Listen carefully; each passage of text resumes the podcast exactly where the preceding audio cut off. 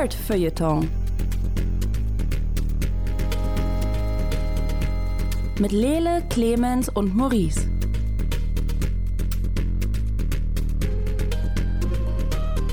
Hallo und herzlich willkommen. Ich habe jetzt einfach mal angefangen zum äh, Nerd Feuilleton Podcast.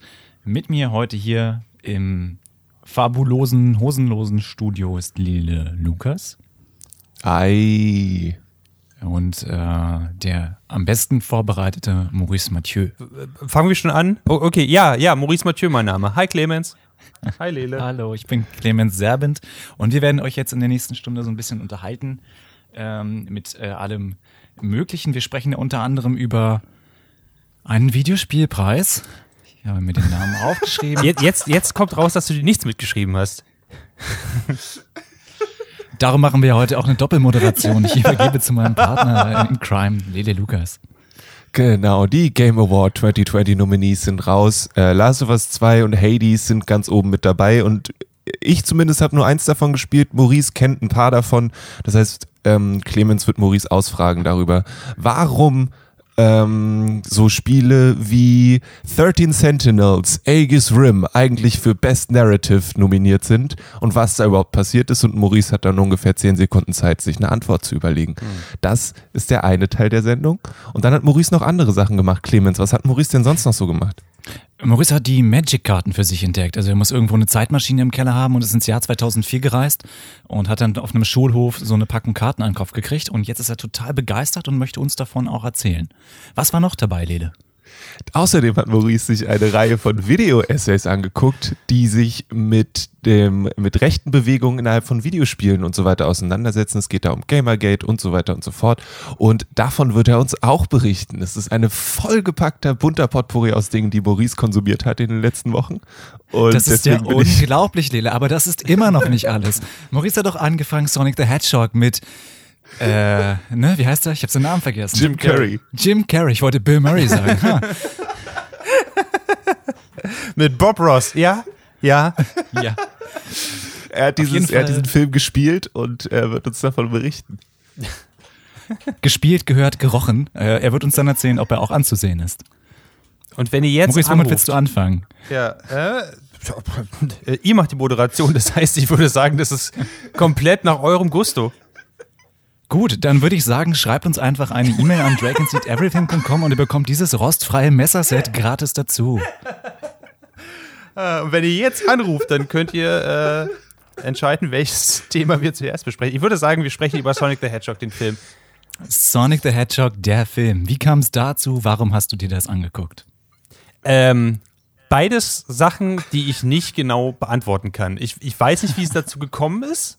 Ähm, und ich weiß auch nicht, warum ich es an, mir angeguckt habe. Ich, das war so ein Film, der so seit Ewigkeit auf meiner Liste stand, den ich eigentlich nicht gucken wollte. Ähm, weil alles daran ähm, von Haus aus ja schon schrecklich wirkte. Muss man ja einfach sagen. Ich weiß nicht, ob, äh, Clemens, hast du den Trailer gesehen zu Sonic the Hedgehog, den ersten Trailer? Den ersten Trailer habe ich gesehen, der sah furchtbar aus. Der sah furchtbar aus und an dem Punkt, das war, ich glaube, Mitte dieses Jahres, ähm, war schon, ein, eigentlich der ganze Film war komplett fertig. Äh, dann gab es einen tierischen Internet-Backlash und sie haben gesagt, na gut, wir haben euch gehört, wir machen jetzt alles anders. Und sind zurückgegangen und haben jede Szene mit Sonic neu animiert, damit er halt ein bisschen cute und cuttliger aussieht und äh, nicht so merkwürdig Uncanny Valley mit diesen langen Gliedern und dem kleinen Gesicht. Und jetzt sieht er tatsächlich irgendwie niedlich aus. Ähm, was deutlich besser funktioniert für den Film, aber immer noch ein bisschen merkwürdig ist. Aber ich, ich, ich fange vielleicht am Anfang an. Du greifst genau. Worum geht's denn überhaupt? Wer ist dieser Sonic? Ähm, was ist seine Reise? Äh, eine Frage, die man nicht wirklich in einem Sonic-Film beantworten sollte, meiner Meinung nach. Äh, aber Sonic in der Version, wie sie in diesem äh, 2020-Film präsentiert wird, er kommt von einem fremden Planeten, er wurde von einer Eule aufgezogen, er hat irgendwelche Kräfte, von denen niemand weiß, wo sie herkommen. Und dann wirft sie einen Ring in die Luft, weil er fliehen muss vor Leuten, die ihn aus irgendwelchen Gründen ha haben wollen. Keine, keine Ahnung warum. Äh, also total Slice of Life eigentlich. Total ja. Slice of Life. Äh, sie wirft einen Ring in die Luft, weil Ringe kommen in den Videospielen von Sonic vor, deswegen werden sie jetzt auch da benutzt. Der Ring öffnet ein Portal zu einer anderen Welt und jedes Mal, wenn er verfolgt wird, soll er einfach einen dieser Ringe äh, äh, benutzen, um in eine andere Welt zu fliehen. Und irgendwann landet er eben auf der Erde.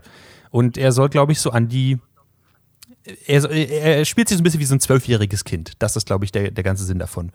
Und ähm, er lebt jetzt, glaube ich, schon dann eine Weile auf der Erde und äh, ist ja super schnell. Das ist ja das Gimmick von Sonic.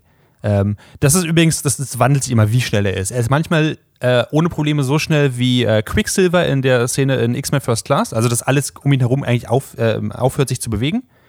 Und manchmal hat er Probleme, äh, irgendwelchen fliegenden Sachen auszuweichen. Das, ist, das wird nie ganz erklärt. Ja, was ein guter Ansatz ist für einen Film. Ist, ähm, macht schon richtig Spaß am Anfang. Äh, deswegen, Sie merken schon, äh, dass die ganze Art, wie die Geschichte präsentiert wird, nicht wirklich konsistent ist. Also sagen sie, wir versuchen einfach so wholesome wie möglich zu sein.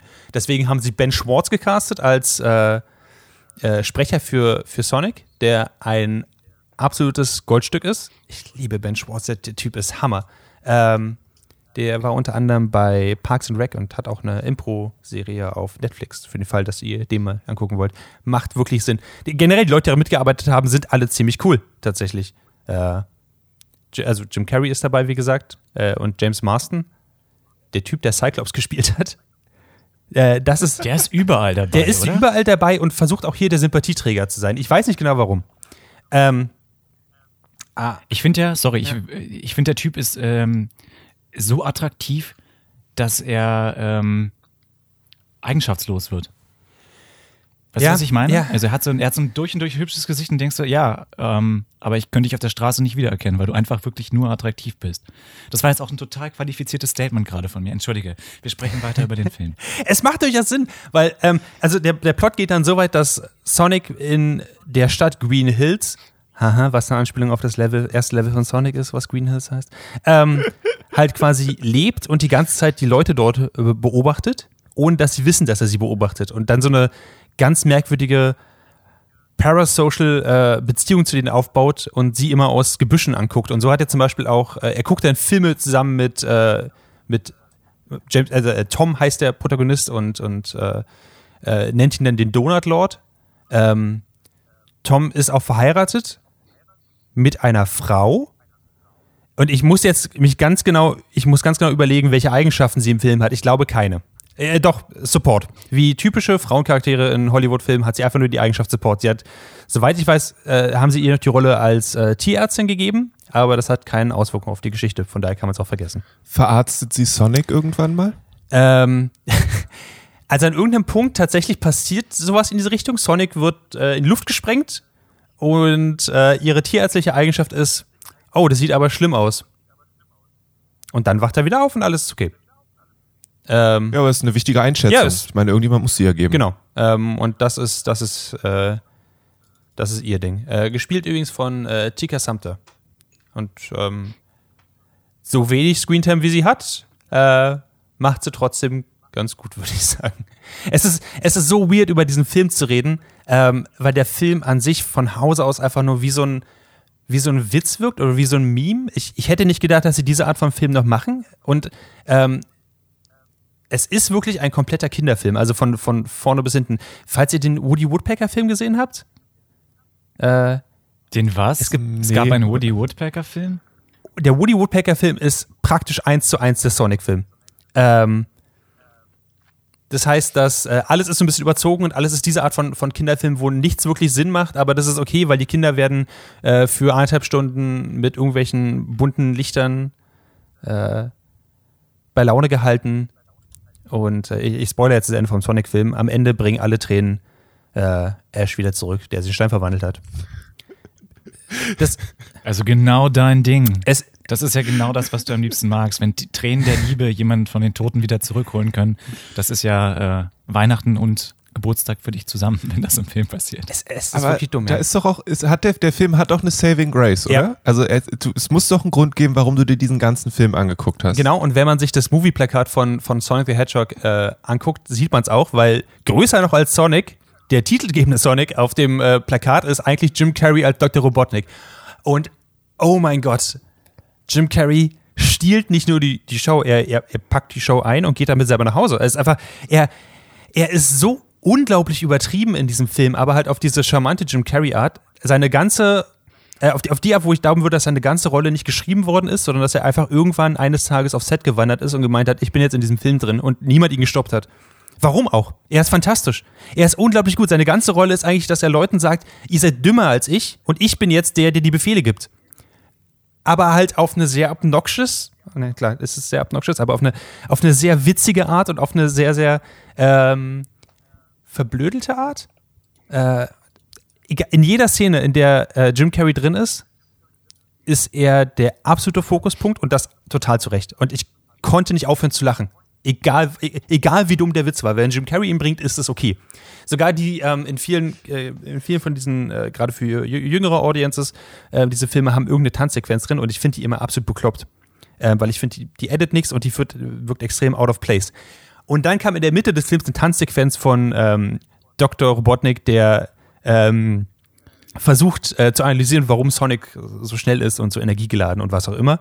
Und dabei tanzt er durch sein Labor auf die äh, wirklich bekloppteste Art und ich konnte nicht aufhören zu lachen. Und diesen Film konnte ich jetzt einfach total vergeben deswegen. Ich weiß, dass es nicht sehr professionell ist, aber ich muss sagen, der Film ähm, allein wegen Dr. Robotnik ist wirklich absolut genial. Ähm, ich würde an der Stelle aber empfehlen, überspringt einfach alle anderen Szenen. Das, tatsächlich macht es, das macht, Es ist so wie, so wie Herr der Ringe gucken, aber alle Hobbit-Szenen überspringen ab dem zweiten Film.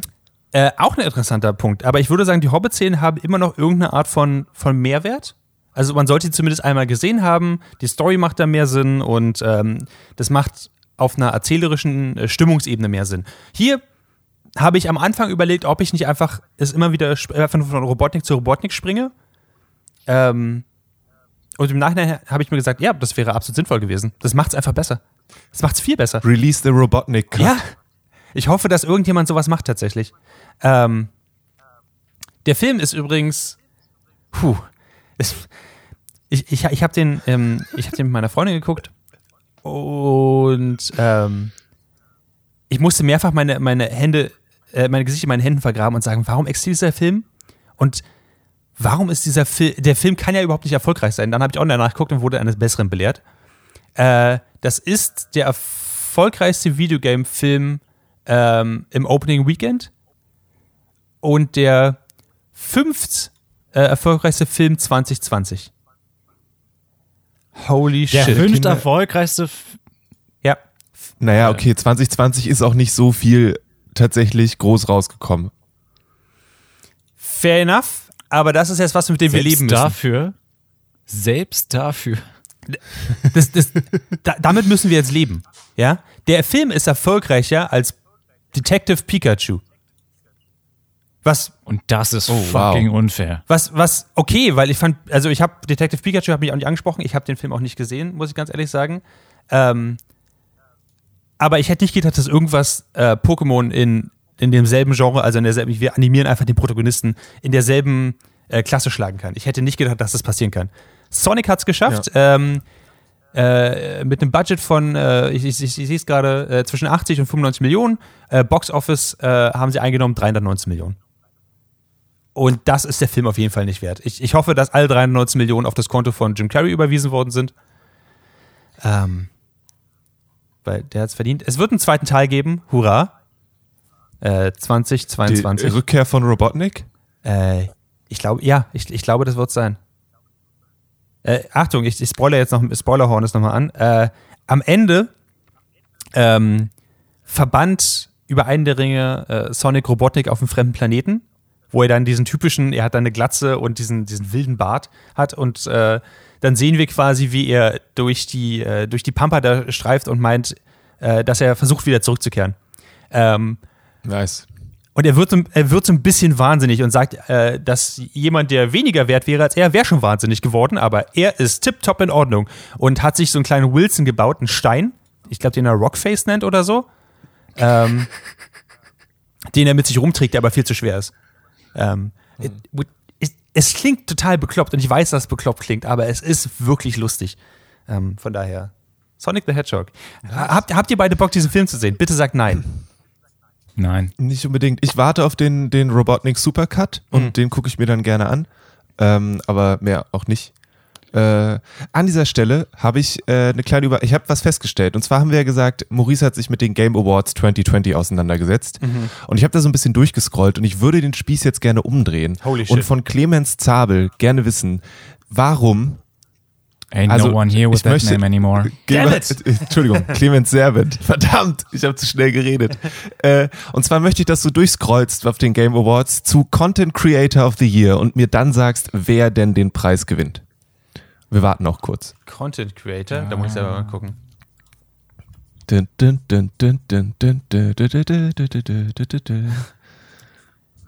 Pausenmusik, okay äh, Content Creator. Umbaupause. Also, Game of the Year. Da, da, da. www.polygon.com slash Warte, ich mach das Modem mal kurz an. Content Creator of the Year. Seit wann ist Alana Pierce denn Content Creatorin? Was, ich dachte, die ist. Ist das das, worauf du hinaus wolltest? Ja, darauf wollte ich hinaus. I thought she's a Games Journalist. Nope, not, schon, schon seit einer Weile nicht mehr. Aber Ah. damit wollte ich nur beweisen, dass wir machen uns zwar immer über Clemens Serbent lustig, darüber, dass er die Spiele nicht kennt, aber er kennt tatsächlich Sachen auf dieser langen Liste und wird für sie äh, und wird wahrscheinlich dafür stimmen, dass sie den Content Creator of the Year bekommt, weil die anderen kennt auch sonst niemand. Okay, okay ähm, ich muss mich jetzt outen. Wer ist Alana Pierce?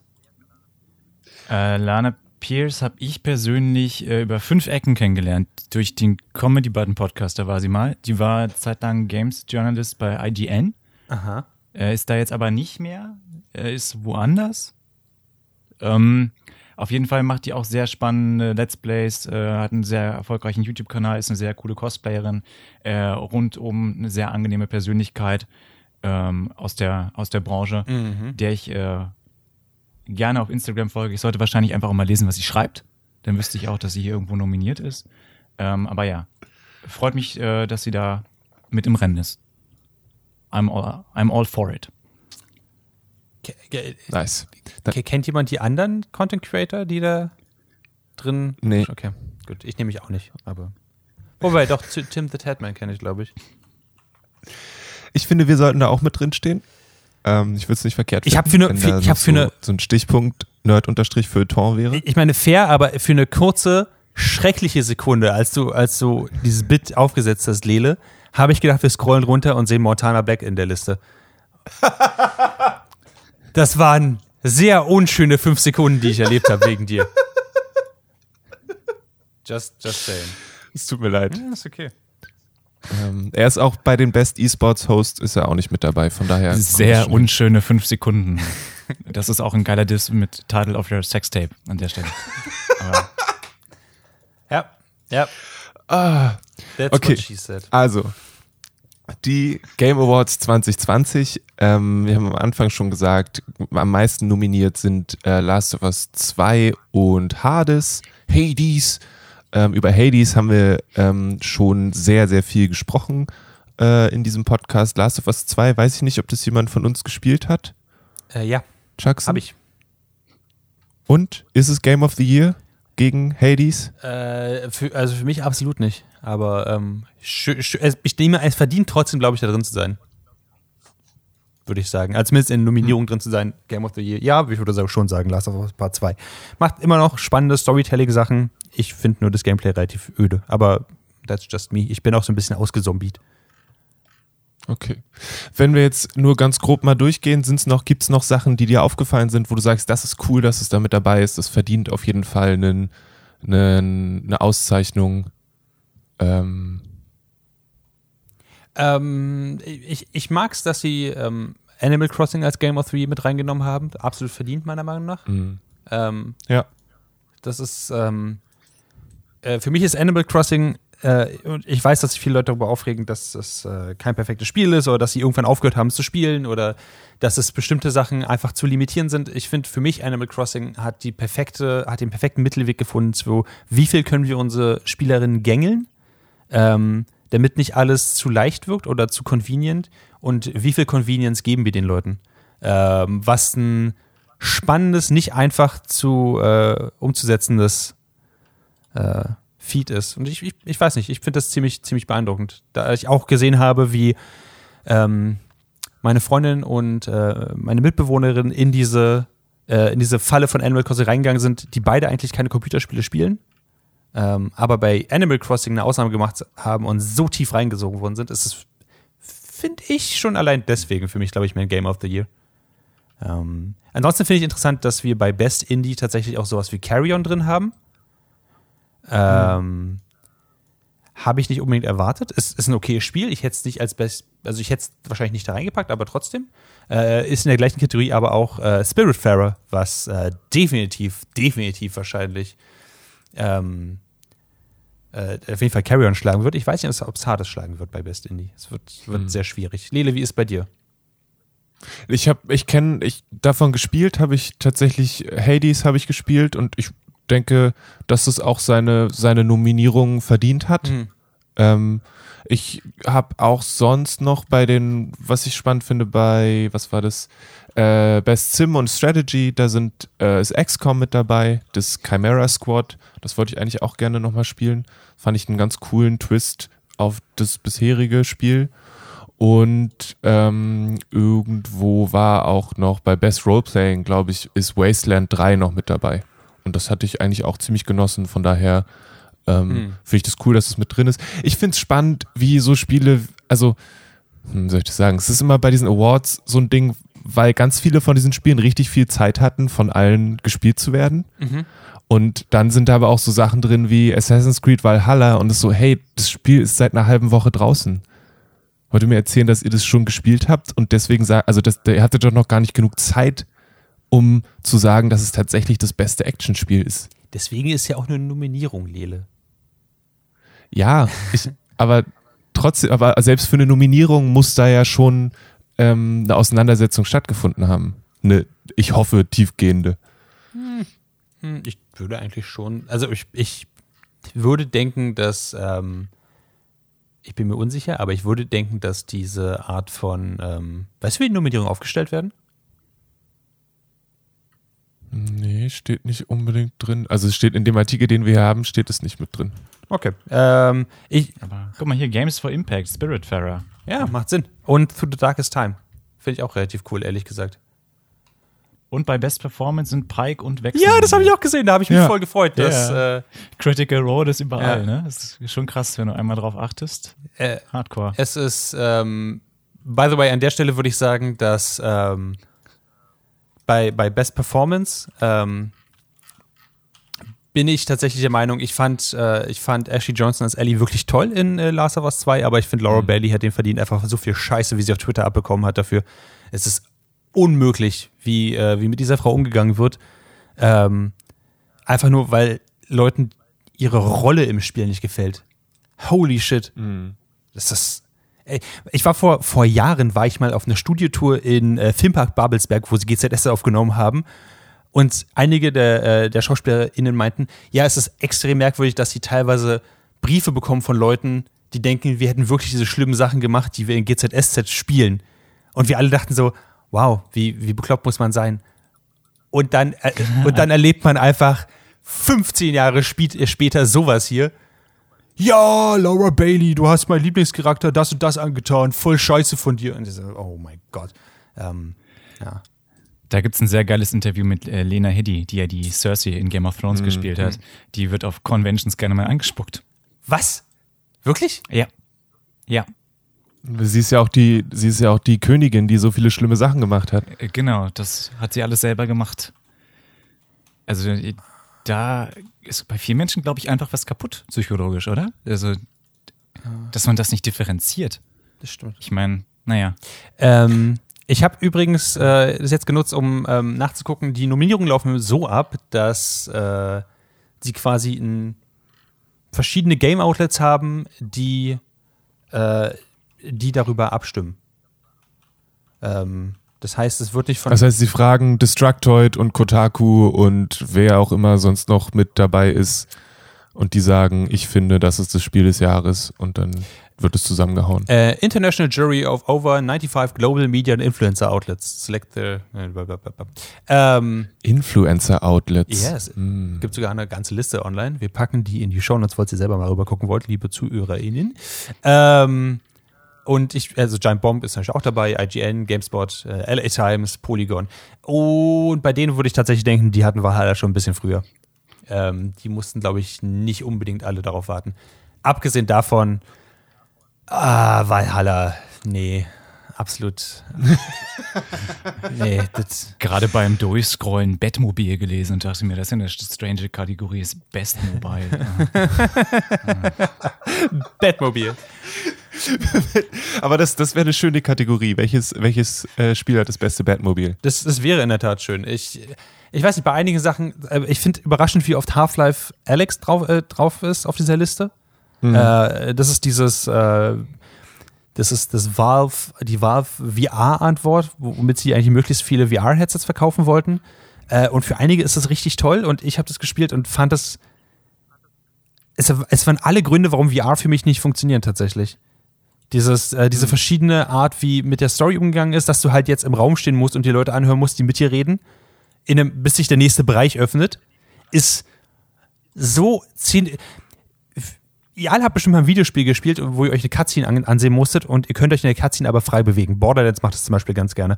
So, dass quasi Leute reden zu deinem Charakter und währenddessen kannst du einfach nur in einem begrenzten Raum rumlaufen und auf Sachen schießen oder Sachen hochnehmen und wegwerfen und so. Und du musst dir einfach anhören, bis diese Charaktere mit dir gesprochen haben. Und dieser Effekt wird noch verzehnfacht, wenn man in einem Raum steht und wirklich seine Hände bewegen kann und seinen Kopf bewegen kann und weiß, man kommt hier nicht raus. Man wird fast, also ich wurde fast klaustrophobisch dabei. Ich habe Bücher aufgehoben und die anderen Charaktere auf den, an den Kopf geworfen, äh, einfach um irgendwas zu tun da drin. Und äh, diese ganzen Sachen sind für mich der Grund, warum, warum dieses Spiel für mich überhaupt nicht funktioniert. Und Sogar, das, äh, sogar die, die Schussmechaniken machen für mich nicht wirklich Spaß in diesen Sachen. Deswegen überrascht es mich, dass es so gut angenommen worden ist, ehrlich gesagt. Ähm, Und was ich echt schade finde, muss ich ganz ehrlich sagen, dass bei Best Indie Game äh, Coffee Talk nicht drauf ist. Also Carrion ist drauf, aber Coffee Talk nicht. Das finde ich Was ist Coffee Talk? Ich höre Coffee. Let's talk. ähm, Coffee Talk ist ein Urban Fantasy äh, Storytelling Game. Das heißt, äh, du bist Besitzer von einem Café und du bist in einer Welt, wo es gibt Orks, es gibt Vampire, es gibt Werwölfe und die leben aber ähm, so Shadowrun-mäßig ähm, oder, oder Bright-mäßig, die leben in einer, ähm, in einer Urban Fantasy. Das heißt, es gibt genau die Welt, die wir jetzt haben, keine großen äh, technologischen äh, Errungenschaften oder so. Es gibt genau die Welt, die wollen auch einfach nur ihre Miete bezahlen und äh, ihre Arbeit ausführen. Aber es gibt halt äh, verschiedene Fantasy-Kreaturen da drin. Ähm, und die kommen halt in dein Café und quatschen mit dir. Und du bist der Barista und musst denen halt Getränke zubereiten. Ähm, und währenddessen ähm, haben die halt eigene Probleme. Es gibt zum Beispiel eine Autorin, die versucht, ein Buch zu schreiben und nicht so richtig damit klarkommt. Ähm, dann gibt's ähm, eine, äh, ein Pop-Idol, was ein Nekomimi ist. Das heißt, sie kann sich in eine Katze verwandeln, die einen sehr overbearing Vater hat, der versucht, sie immer vor allem zu beschützen. Und das klappt nicht so. Also sehr niedliche Slice of Life, zwischenmenschliche Geschichten. Und du stehst eigentlich da und machst einfach nur Kaffee für die oder halt die Getränke. Und musst halt dir dann teilweise überlegen, okay, derjenige möchte jetzt einfach nur irgendwas, was warm und kalt ist, was, was dann packe ich ein bisschen kalte Milch da rein. Also es ist vom Gameplay her nicht super ausgefeilt, aber der Pixel-Art-Stil ist sehr niedlich. Und die Idee, dass du einfach nur da sitzt und dir Geschichten anhörst und trotzdem aber Einfluss teilweise darauf hast, ist eine interessante Kombination. Das Ganze ist in zwei Stunden oder so durchgespielt, deswegen ähm, ist es auch nicht zu schlimm, ehrlich gesagt, dass es nicht super viel Interaktion hat. Ich fand das sehr, sehr interessant ähm, und von der Geschichte her sehr ausgefeilt. Mein, mein persönlicher Lieblingscharakter war Neil. Neil ist ein Alien aus einer, ich glaube, anderen Dimension, der keine Ahnung von menschlicher oder von, von, von wie Kommunikation funktioniert und quasi reinkommt und sagt, hallo, ich möchte mich gerne paaren. Äh, er so, Was? Ja, ich bin eigentlich nur hier, um mich mit einer weiblichen Kreatur auf eurem Planeten zu paaren, damit ich euch ein Superwesen schenken kann. O okay. Und es muss aus Liebe passieren, weil ansonsten wird es ein Supervillain. Und das ist so, keiner weiß so richtig, wie damit umzugehen ist. Und am Ende geht Neil halt auf ein, auf ein großes Musikfestival, weil er meint, er muss jetzt einfach mit möglichst vielen Leuten paaren, damit er richtig versteht, wie Kommunikation funktioniert. Und das ist so, das ist so eine teilweise over the top und teilweise aber Slice of Life Geschichte, die halt super klein ist und dann wieder super groß wird und ähm, total Spaß macht. Und Coffee Talk war, ich glaube, eins der, der schönsten Spiele, die ich dieses Jahr gespielt habe, die auf, mir, auf jeden Fall mir in Erinnerung geblieben sind. Ähm, deswegen finde ich, hat es mehr verdient, als Best Indie-Kategorie zu sein, als Carry-On zum Beispiel. Ähm, 10,79 Euro auf Steam in den Warenkorb. Kann ich auch wirklich nur empfehlen. Coffee Talk ist eine Zwei-Stunden-Experience, die wirklich schaustens ist und äh, man kann nichts falsch machen damit. Ähm, I like. yes. Dann dachte ich, ich empfehle auch mal sowas. ähm, Very good. an, ansonsten, ganz kurz auf der Liste ist noch äh, natürlich im VR-Bereich Star Wars Squadrons. Selbstverständlich ist es da drauf. Äh, tatsächlich macht das Es ist ja mittlerweile für mich äh, das Äquivalent von versalzener Suppe, wenn irgendwo Star Wars draufsteht. Wo ich noch irgendwie so vor, vor zehn Jahren dachte so, boah, ja, und bei der nächsten Gelegenheit kaufe ich mir auch so einen Lifestyle Stormtrooper und stelle mir den irgendwo hin, denke ich mir mittlerweile nur noch, ich krieg Sodbrennen. Ich krieg Sodbrennen, wenn ich irgendwie Star Wars höre. Ich bin so over it. Äh, ah, es ist, es ist ein bisschen schwierig tatsächlich. Das hat mein äh, Nostalgieknochen doch so ein bisschen gekitzelt, in so einem Cockpit drin zu sitzen und wirklich ähm, umzugucken und zu sagen, okay, du sitzt jetzt in einem TIE Fighter und du siehst auch nur dieses Fenster vom TIE Fighter und du siehst, wie deine Beine auf dem Boden stehen und so, macht's wirklich witzig. Wer Bock auf so einen Dogfight-Simulator hat, ähm, all for it. Ich glaube, dafür ist es wirklich fantastisch und ähm, arbeitet mit dem, was gegeben ist, doch gar nicht so übel. Das, ich weiß es nicht. Ich, ich bin bei diesem VR immer noch nicht ganz hintergestiegen, was ich eigentlich möchte. Das ist, glaube ich, das, das große Ding, was VR, AR so ein bisschen für mich hat. Ich habe keine Ahnung, was ich von diesen, von diesen Spielen eigentlich erwarte. Ähm, aber ja, genau. Ich, generell Best Roleplaying Game Persona 5 Royal. Äh, Finde ich spannend. Kriegt auf jeden Fall den Preis für Most Time Spent in Game. Oh Gott, ja. Ich sitze ich sitz bei meinem zweiten Versuch an, dieses Spiel durchzuspielen. It's a challenge. Es ist, es ist so viel Zeit da reinzustecken. Ähm, Kriege ich nicht so richtig hin. Aber bevor wir von dieser, also von, von dem hier äh, ganz weggehen, von, von dieser Liste, vielleicht habt ihr ja noch irgendwas zuzufügen. Ich möchte mich nur kurz aufregen über One Punch Man, A Hero Nobody Knows. Dieses Spiel ist scheiße und es weiß, dass es scheiße ist. Was hat es im Best Fighting zu suchen? Holy shit! Ganz im Ernst. Dagegen ist, ist Fall Guys Ultimate Knockout ein besseres Kampfspiel als One Punch Man, A Hero Nobody Knows.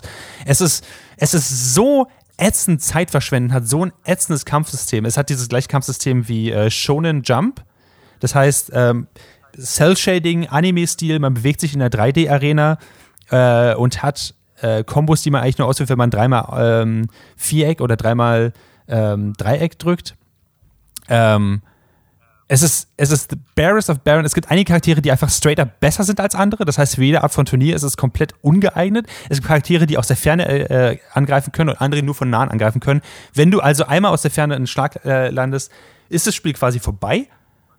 Äh, und du kannst das gesamte Spiel auch so durchspielen und es macht einfach, es, es, es regt mich einfach nur auf. Es ist die schlimmste Art von Anime-Spiel, die Art, die nur deine, deine Zeit verschwendet, äh, mit nervigen Mechaniken und gleichzeitig aber nicht mal ein gutes, tightes Kampfsystem bietet. Ich habe keine Ahnung. Sogar Street Fighter 5, was durchaus seine eigenen Probleme hat, ist definitiv besser als One Punch Man, a Hero Nobody Knows. A Hero Nobody Should Know. So, that was my hot take on One Punch Man. Habt ihr noch irgendwelche Spiele da drin, die euch interessieren oder die ihr cool fandet? Ähm, ich habe, glaube ich, einmal ähm, Fall Guys gespielt Mhm. und fand es lustig. Aber ob es jetzt nur wirklich, das weiß ich nicht genau. Ja. Aber ich habe auch nichts wirklich Vergleichbares gespielt. Ähm, ich muss noch ganz viel aufholen. Ich glaube, da ist noch Best Ongoing, ist No Man's Sky. Ich glaube, ich hatte sehr viel Spaß eigentlich mit No Man's Sky. Und ich hätte, glaube ich, auch noch mehr Spaß, wenn es nicht so, wenn es nicht immer auch nur dieselben Mechanismen hätte. Hm. Ähm, aber ich finde es auf jeden Fall sympathischer als die anderen Sachen, die bei Best Ongoing nominiert sind. Ähm, Mhm. Von daher, also es wird nichts geben, was mich äh, gerade aktuell zu Fortnite zieht. äh, Call of Duty Warzone ist auch jetzt nicht gerade, glaube ich, das, was mich anspricht. Destiny 2 vielleicht, weil das irgendwie halt Weltraumabenteuer ist auch. Und Apex Legends ist ein Multiplayer-Shooter, da bin ich auch raus.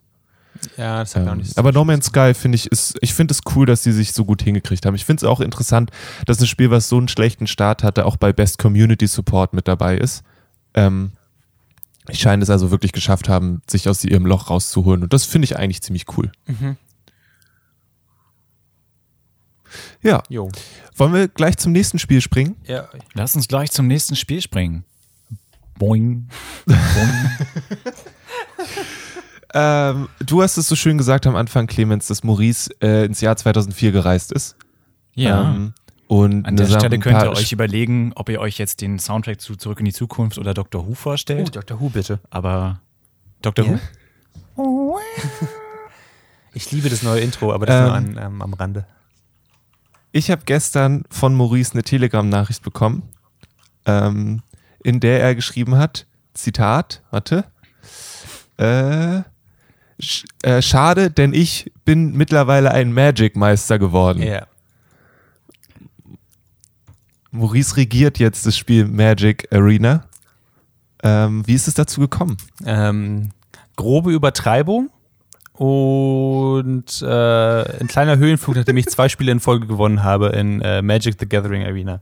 Magic the Gathering, für den Fall, dass ihr noch nie davon gehört habt, ist ein Kartenspiel, was man auch digital spielen kann. Ähm, und man muss nicht mal viel Geld dafür ausgeben. Sollte aber, weil dann wird's besser. Habe ich mir sagen lassen. Hast du Geld ausgegeben? Bisher nicht, aber ich bin sehr versucht tatsächlich. ähm, ich ich, ich finde es ich find's eigentlich relativ. Ich, ich bin eigentlich dazu gekommen, Lele, weil du angefangen hast zu spielen und ein Arbeitskollege hat auch äh, sehr viel Gutes davon erzählt. Ähm, dachte ich, ich, weil mir mein Arbeitskollege auch empfohlen hat, yo, das hat auch ein Tutorial, ein gutes. Dachte ich, na gut, wenn es ein gutes Tutorial hat, dann wird es mir das schon irgendwie erklären, weil Magic war mir immer eigentlich ein bisschen zu abschreckend von der Art, wie es gespielt wird. Ständig wurden, gerade wenn ich mir irgendwelche Spiele online angeguckt habe, ähm, ja, und jetzt flippe ich das und ich flippe das und jetzt die Karte flippt sich zurück und jetzt drehe ich die dreimal um und ich laufe im Kreis und jetzt kommen da irgendwelche Tokens, die ich auf den Tisch werfe und okay, diese ganzen Sachen haben für mich keinen Sinn ergeben. Äh, aber ich habe mich dann Magic the Gathering äh, Arena angenommen und habe die Story gespielt und Tutorial ist wirklich, also im grobsten, gröbsten, gr- gröbesten Sinne ein Tutorial. Ähm, es hält dir auf der einen Seite komplett die Hand und du musst halt, ich glaube insgesamt, um das alles abzuschließen, musste ich fast 30 vorgefertigte, geskriptete Matches spielen. Was, holy shit, ist das anstrengend. Also ganz im Ernst, das ist das Abschreckendste, was ich je von diesem Spiel. Noch schlimmer als die komplizierten Regeln waren die 30 Matches, die ich spielen musste, um das Tutorial abzuschließen, tatsächlich. Äh, und dann hatte ich keine Ahnung, wie das Spiel funktioniert, weil natürlich sind in diesem Tutorial nicht mehr annähernd alle Effekte oder Karten drin, die man encountern kann. Und das, äh, was dann so ausgeführt äh, wurde, dass dann irgendwelche Artefakte auf mich geworfen äh, ich, ich, ich, verrenne mich vom Hundertstel ins Tausendstel. Auf jeden Fall, yo, Spiel ist fucking komplex, aber wenn man sich eine Woche damit beschäftigt, kommt man, mit, äh, kommt man schon irgendwie damit klar. Vor allem, wenn man den Lukas hat, den man, den man ein paar Spiele verlieren kann, der einem sagt, ja, jetzt ist das passiert und jetzt hast du verloren. Ah, danke, Lele. Ich möchte, dass du hast aber auch mal gewonnen. Also es ist jetzt nicht so, als ob wir jetzt hier eine sehr einseitige Angelegenheit gehabt hätten. Ja, ja, ja, ja, ja. Du hast auch mal gewonnen. Mm. Der Lele mit seinen 18.000 krassen Ich, Decks. ich, ich, muss, ich muss nehmen, was ich kriegen kann. Wenn ich mich dran erinnere, wie wir ein paar Mal XCOM gespielt haben, habe ich nie Licht gesehen. Deswegen muss ich einfach die kleinen Dinge im Leben. Weißt du, Maurice? Ja. Ich, ich muss daran festhalten. Ich gebe dem Ganzen noch eine Woche und dann kommst du an mit irgendeinem Monster-Deck und sagst, okay, Lele, let's roll. Und dann machst du mich zu Staub und ich bin so, okay, cool. I'm gonna go over there now. Also mein Ziel ist es jetzt ja, nee, jetzt wo, Lele, du bist besser als ich, weil du hast die besseren Karten und mehr Verständnis von dem Spiel und ich versuche mich irgendwie noch umzuarbeiten. Das heißt, gegen dich werde ich weiterhin verlieren. Aber mein Ziel für diesen Podcast ist es, Clemens, hast du nicht Bock, Magic the Gathering Arena zu spielen? Dann, äh, Klar, in dem Moment, als du sagtest, man muss sich eine Woche damit beschäftigen, um ein bisschen gut zu werden, dachte ich mir so, das ist genau meins. du musst ja nicht gut werden, du musst gegen mich verlieren. Das ist, das, das ist mein, meine Motivation, dich reinzuziehen in das Spiel. So, na dann, let's do it. Äh, ich, ich hätte durchaus Bock drauf. Ich glaube, das könnte Spaß machen. Ich glaube auch, das könnte dir Spaß machen. ähm, ich überlege gerade, wie ich dir das am besten verkaufe. Das Artwork ist ziemlich schön. Äh, man, es, gibt, es gibt so kleine, man kann sich so kleine Tiere holen, die an der Seite im, im Spielfeld mit dabei sind. äh, das ist auch meine Hauptmotivation, vielleicht Geld auszugeben. Ähm, Okay, ist das so ähnlich wie Hearthstone? es, ist, äh, es ist sehr ähnlich Hearthstone. Ähm, es hat einige Sachen, die ein bisschen komplexer sind. Das heißt, bei Hearthstone ist. Hearthstone hast du gespielt, oder? Hearthstone habe ich gespielt. Eine Genau, Weile. das ist ja so, dass, dass quasi jede Runde äh, kriegst du mehr Energie und kannst krassere Sachen machen oder mehr Sachen machen. Äh, und diese Mechanik ist bei Magic the Gathering voneinander gekoppelt. Äh, das heißt, du kriegst äh, Energie dadurch, dass du bestimmte Karten ausspielst. Du kannst pro Runde nur eine Ka dieser Karten ausspielen. Und du musst die auch nicht gleich einsetzen, sondern kannst sie auch im gegnerischen Turn. Also, das ist ein bisschen, das ist das, was alles noch ein bisschen komplexer macht, ehrlich gesagt. Aber wenn man dahinter gestiegen ist, ist es eigentlich ein bewältigbares Spiel und das Artwork ist meiner Meinung nach deutlich hübscher als bei Hearthstone, weil es nicht so. Kann ich mir das auf mein iPad laden? Äh, I'm not sure. Nein. Egal wie groß, also sagen wir mal so, ne, wir wissen ja alle, Wizard ähm, ist eine relativ kleine Mom-and-Pop-Shop, ne? Also die haben ja nur D&D und Magic und das auch erst seit ein paar Jahren. Also die sind ziemlich, das ist schon verständlich, dass sie ewig brauchen, bis sie eine iOS-Version von irgendwas haben. Es gibt auch immer noch nicht eine Mac-Version von ihrem Spiel. Das heißt, du bist an deinen Computer, an deinen Windows-Rechner gebunden. Was anderes gibt es eigentlich nicht. That makes sense. Sie, seit zwei oder drei Jahren sagen sie, sie haben bald eine iOS-Version, aber nope. Ist auch nicht leicht, das alles zu übersetzen in Apple-Zeug. Aber äh, am Rechner kannst du es jedenfalls spielen, Mr. Clemens. Äh, hat tolles Artwork. Äh, es, Das sagtest du bereits. es ist halt wirklich, es ist wirklich schickes Artwork. Dagegen kann man einfach nichts sagen. Ich finde ich finde, da merkt man am ehesten, also und sie haben, glaube ich, die, äh, die Macher des Artworks immer auf allen Karten drauf, oder? Mhm. Ja. Ja. Das finde ich, ich, ich finde das sympathisch. Äh, ich finde, da merkt man, wie stilisiert und einschränkend eigentlich Hearthstone ist, in der Art, wie sie ihr Spiel aufsetzen, was sehr homogen wirkt, was cool ist auf der einen Seite, auf der anderen Seite halt, wenn man diese Grenzen so ein bisschen auflockert, sieht man halt bei Magic so ein bisschen, was möglich ist, was ich cool finde. So, damit hat ja nicht so viel zu tun. Ähm, auf der anderen Seite merkt man auch teilweise, wie unpolished dieses Game ist. Also im Vergleich, wenn ich bei Hearthstone halt 30 Sekunden warten muss, kann ich überall auf das Spielfeld draufklicken und halt Blödsinn machen und Sachen zum Explodieren bringen und sowas alles. Was unsinnig ist, aber Spaß macht. Und bei Magic habe ich das nicht und ich kann euch nicht sagen, wie sehr mir das fehlt. Ähm, und ich hätte nicht gedacht, dass, mich, dass mir das so sehr fehlt, aber tut es. Tut es auf jeden Fall. Ähm, und da merkt man so, finde ich, dass äh, an einigen Punkten hätte ich gedacht, ich hätte gerne doch wieder Hearthstone angefangen. Aber ich habe keinen Bock auf Blizzard Games, von daher. Genau. Äh, aber Clemens, fang an mit Magic und dann spielen wir gegeneinander. Hätte ich voll Bock drauf. Vielleicht streamen das sogar bei Twitch. Habt ihr Bock darauf, uns dabei zuzusehen? Äh, dann und, und habt ihr sehen, zu sehen, wie ich gewinne und mir Tipps zu geben vor allem. Das ist ganz, ganz wichtig. Dann ähm, äh, folgt uns auf Twitter at nerd-feuilleton. Schreibt uns da auch gerne. Ansonsten könnt ihr auch eine E-Mail schreiben an äh, maurice at dragonseateverything.com. Ähm, sehr gerne sogar. Vor allem, oder, oder ich wäre auch bereit, wenn ihr Clemens versucht, Tipps zu geben, aber es sind die falschen Tipps. Das sind, das sind die Sachen, die ich akzeptabel finden würde. Ähm, Clemens, das wäre für dich okay, oder? That's my life now. Gut. Cool, cool, cool. Äh, Magic the Gathering. Kann man, auch wie gesagt, free to play, äh, man muss kein Geld ausgeben, außer wenn wir kleine Tiere daneben haben. Und sogar das ist, glaube ich, mit Ingame-Währung irgendwie möglich.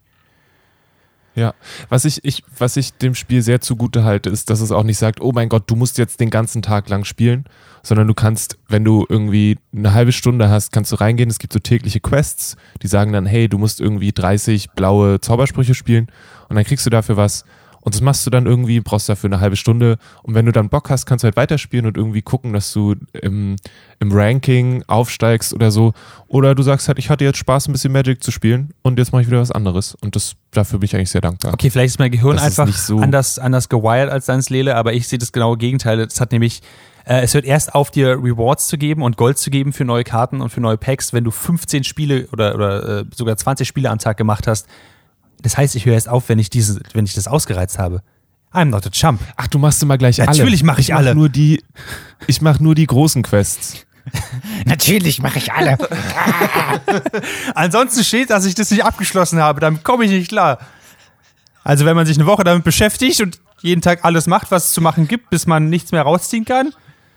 Deswegen muss man, liebe Kinder, wenn ihr zuhört, wenn ihr an einem Glücksspielautomaten seid, ja, wenn der heiß ist, steht ihr nicht auf davon. Das ist, ihr seid wahrscheinlich bloß ein Dreh davon entfernt, alles zu gewinnen. Ja. Das ist ein unabhängiges Statement. Maurice Mathieu vertritt nicht die offiziellen Ansichten von dragonseateverything.com. Ich, ich warte auf das nächste äh, Maurice Mathieu äh, ähnelt nur im entferntesten echten Charakteren äh, und äh, hat nichts mit, äh, mit tatsächlichen Events zu tun. Okay. Alive or Dead. ja, genau. Äh, genau. Aber das ist so viel zu Magic the Gathering. Ich habe noch, so. darf ich noch ein Thema von, von links reinwerfen, was, was vielleicht Clemens, Zabe, äh, Clemens Serben, äh, scheiße! Damn, two äh, for two. Let's make a drinking game of Let's make a drinking game. Oder, I get drunk at 10 a.m. Ähm, Shark Girl und Lava, Shark Boy und Lava Girl kriegen eine Komm Fortsetzung. zurück. Ja, habe ich schon gesehen. Neujahr auf Netflix. Voll gut. Ich freue mich total drauf. Ich bin total gespannt. Pedro Pascal ist auch dabei und äh, ganz viele andere People, mit denen der Robert Rodriguez wahrscheinlich immer chillt. Pedro Pascal macht sowas Ähm, geil.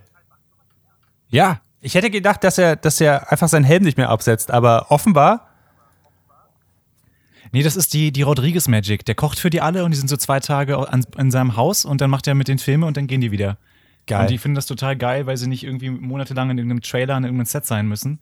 Und er ist halt so, ja, den Rest mache ich in der Post. Und es sieht halt auch dann leider so aus, aber es ist auch witzig dadurch. Also ich freue mich, sie haben ja ein, ein Baby Shark Boy und Lava Girl. Das heißt Guppy. Ich möchte ganz kurz den, den Text vorlesen, der die, der die Handlung ein bisschen zusammenfasst.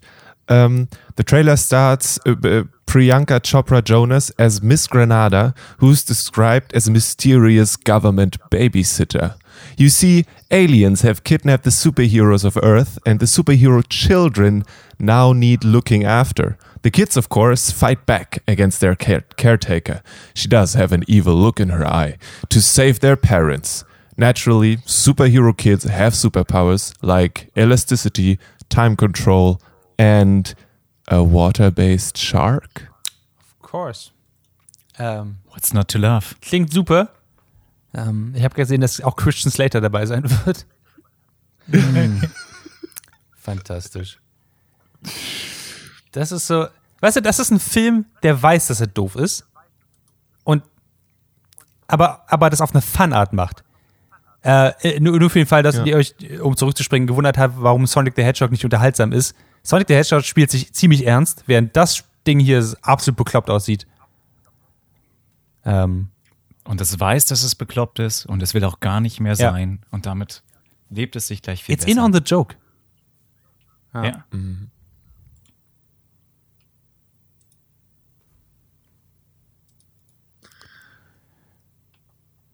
Tja.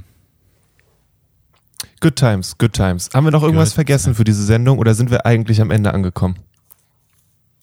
Äh, ich wollte noch einen YouTube-Kanal empfehlen, tatsächlich. Richtig. Aber. Dann mach das doch. Ja, macht es Empfehl uns noch einen YouTube-Kanal. Ähm, ich habe die letzte Woche damit zugebracht, wie gesagt, Magic the Gathering zu spielen.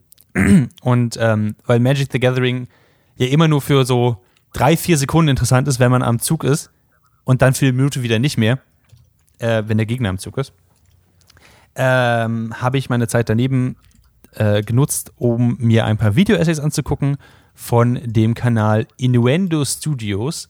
Und äh, Innuendo Studios ist äh, ist ziemlich nice. Wir packen das auf jeden Fall in die Shownotes. Ähm, Innuendo Studios macht eine, eine Menge Zeug.